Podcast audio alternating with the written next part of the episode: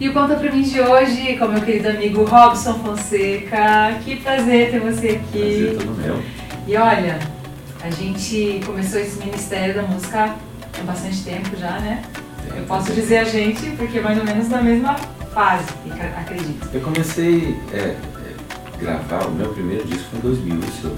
Yeah! É? Ah! Você tem 19 anos também. 19 anos de Incrível. com CD gravado, né? Mas você já cantava sim, antes, sim, assim como sim, eu. Sim. Então eu acredito que a gente está mais ou menos na mesma fase assim, no ministério.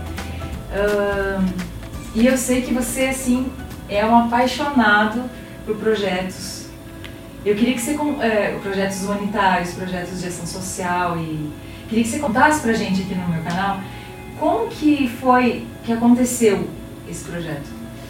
Olha, a minha escolha por fazer projetos foi por ter percebido que cantar e compor era pouco perto do que Deus é, me deu como dom. Né? Eu fiz comunicação social, e eu sempre achei que estava subutilizando o dom que Deus me deu. Sempre achei. Desde criança, meu pai me levava para cantar para enfermos, cantava em asilo. A gente, é, uma pessoa estava doente na igreja, ela não podia ir à igreja, a gente ia fazer o culto da escola sabatina na casa dela. Ai, que legal. Então, ali nasceu o adorador no meu coração, assim, o cantor, assim, aquela pessoa que entende que a música sem missão, ela, ela, é, ela é arte, apenas arte. Né? Então, quando eu passei por uma situação de quase morte, que eu tive apendicite, passei por cirurgias, uhum. aquilo ali foi muito ruim, eu pensei, tá bom, mas qual é a relevância do meu ministério, além de cantar e compor? Qual é o legado que você vai deixar? Qual é o legado que eu vou deixar? Né?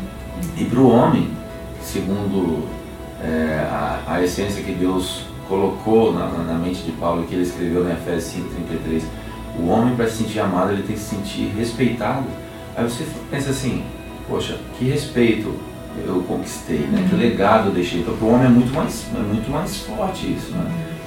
Então, ali, a gente estava lançando o DVD Missão Amazônia, eu falei, além de terminar esse DVD, eu quero que esse DVD me ajude a, a dar voz para, para os irmãozinhos lá do, do, do, evangelismo, lá nas vilas isoladas, e eles me digam o que, que eles precisam. Aí falaram, a gente precisa de igreja. A gente foi lá e construiu duas igrejas consegui doadores, nós construímos duas igrejas lá.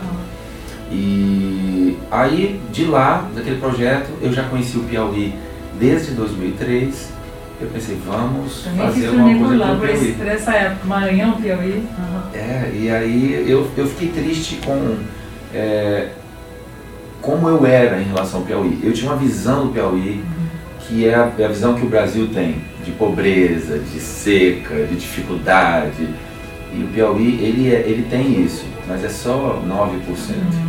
Os outros 91% é beleza, é, é riqueza, é um lugar incrível. Então pensei. O povo estuda muito lá também. O povo estuda muito, sim. São é, pessoas muito especiais. A gente precisa é, passar essa visão, desconstruir a imagem negativa. Uhum. Então eu entendi que o ideal era conhecer um pouco mais a fundo a realidade do Piauí e aí a gente foi e fez um documentário sobre o estado do Piauí, mostramos as belezas e também indicamos uma nova rota solidária para quem quer ser missionário. Né? E aí a gente está levando água para as comunidades que vivem assim, abaixo da linha da miséria, que é ali R$ reais por mês, e essas pessoas andam entre 8 a 10 quilômetros para buscar água na época alta da seca. Então nós conseguimos dar alguns poços e esse poço, quando chega na comunidade, ele transforma a comunidade. Porque eles tinham que andar tanto, agora eles têm água na torneira. E depois que você dá água para eles, eles deixam você falar da água da vida para eles. É como Jesus então, ensinou, né? Primeiro tinha que saciar a fome, a sede, enfim, para o Evangelho. E aí eu me encontrei, Melissa. Eu, é eu, eu pensei assim, posso unir missão à música. Uhum. E agora é assim que eu quero viver para o resto da minha vida, fazendo trabalhos sociais, porque eu acho que é a maneira de, mesmo em silêncio, estar sendo, estar comunicando Cristo, sendo uhum. cristão nas minhas ações. Né? Então é muito bom. Nossa, feliz demais de ver que você tem esse foco. É, e como é?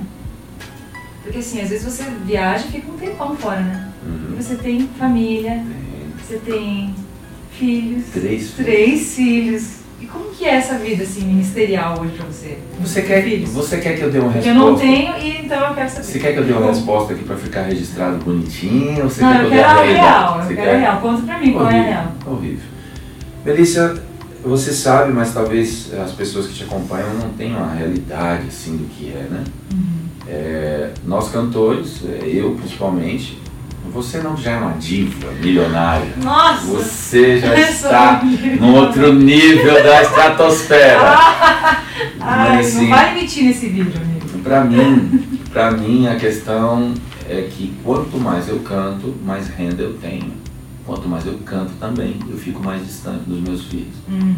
Então eu tenho que encontrar um equilíbrio onde eu consiga eh, ganhar o suficiente para ficar o máximo de tempo com eles. Uhum. Mas às vezes as contas elas apertam, aí você tem que se esforçar um pouco mais e ficar um pouquinho mais tempo distante deles para poder equilibrar.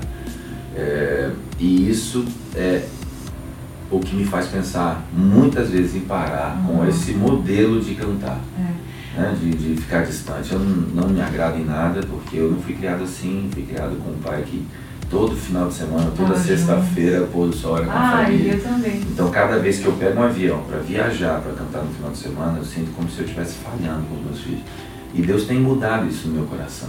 Ele tem, tem me ajudado a entender que o culto familiar todos os dias é, é a estrutura principal. O pôr do sol é importante, mas a gente, a gente pode, tendo qualidade com os filhos quando está distante, essa situação ser, ser superada. Uhum. Mas é, na nossa cabeça, né, na nossa humanidade, a gente, a gente tenta abraçar tudo, proteger os filhos, cuidar. E a gente está criando eles para Deus. E a gente precisa ter- trazer essa consciência, explicar melhor para eles.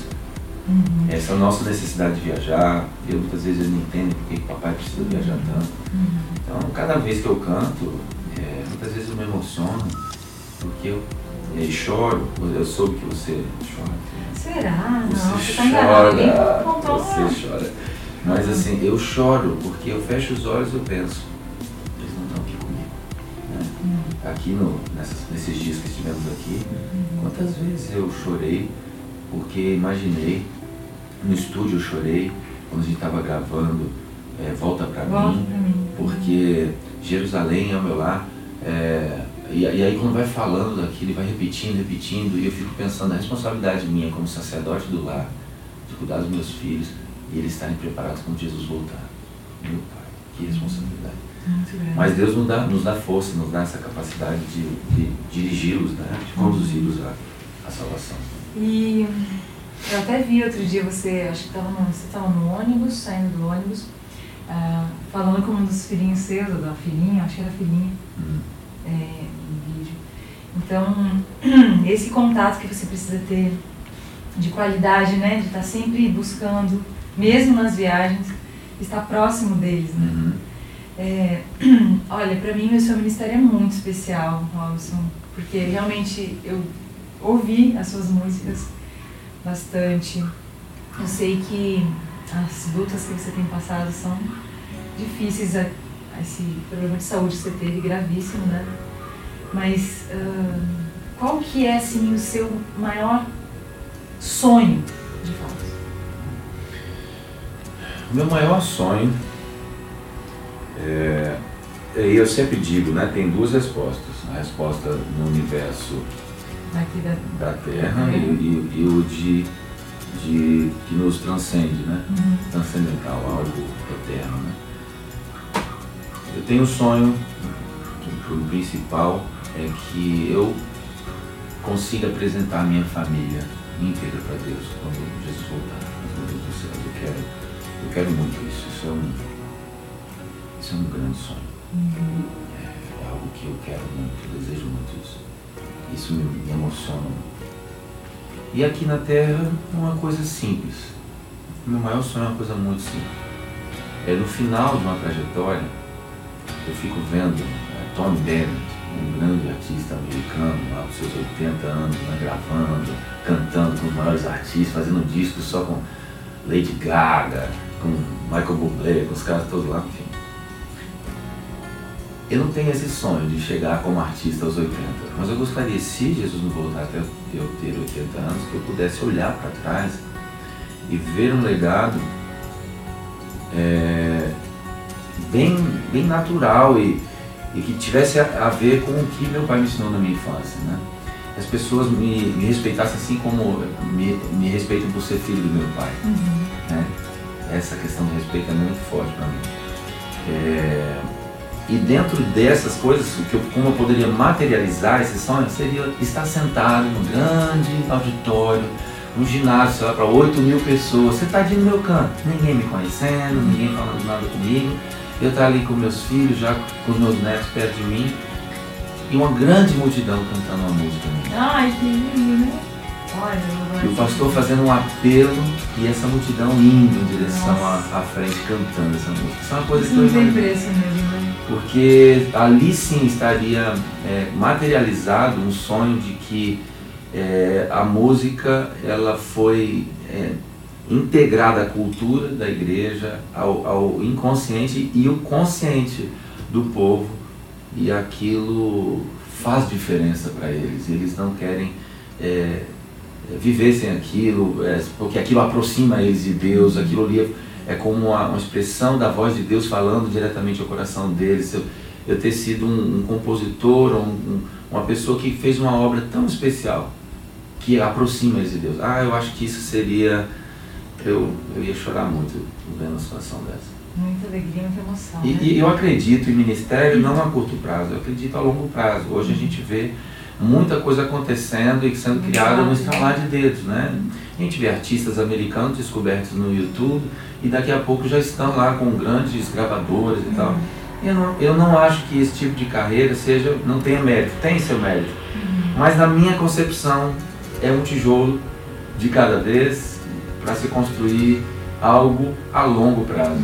Eu não vejo hoje, eu fico olhando lá na frente. Eu sempre fico pensando, eu vou olhar para trás, eu vou me orgulhar. Robson, muito obrigada pelo teu carinho de aceitar essa entrevista no Conta Pra Mim. Conta Pra Mim de hoje, então, foi com o Robson Fonseca. Espero que vocês tenham gostado.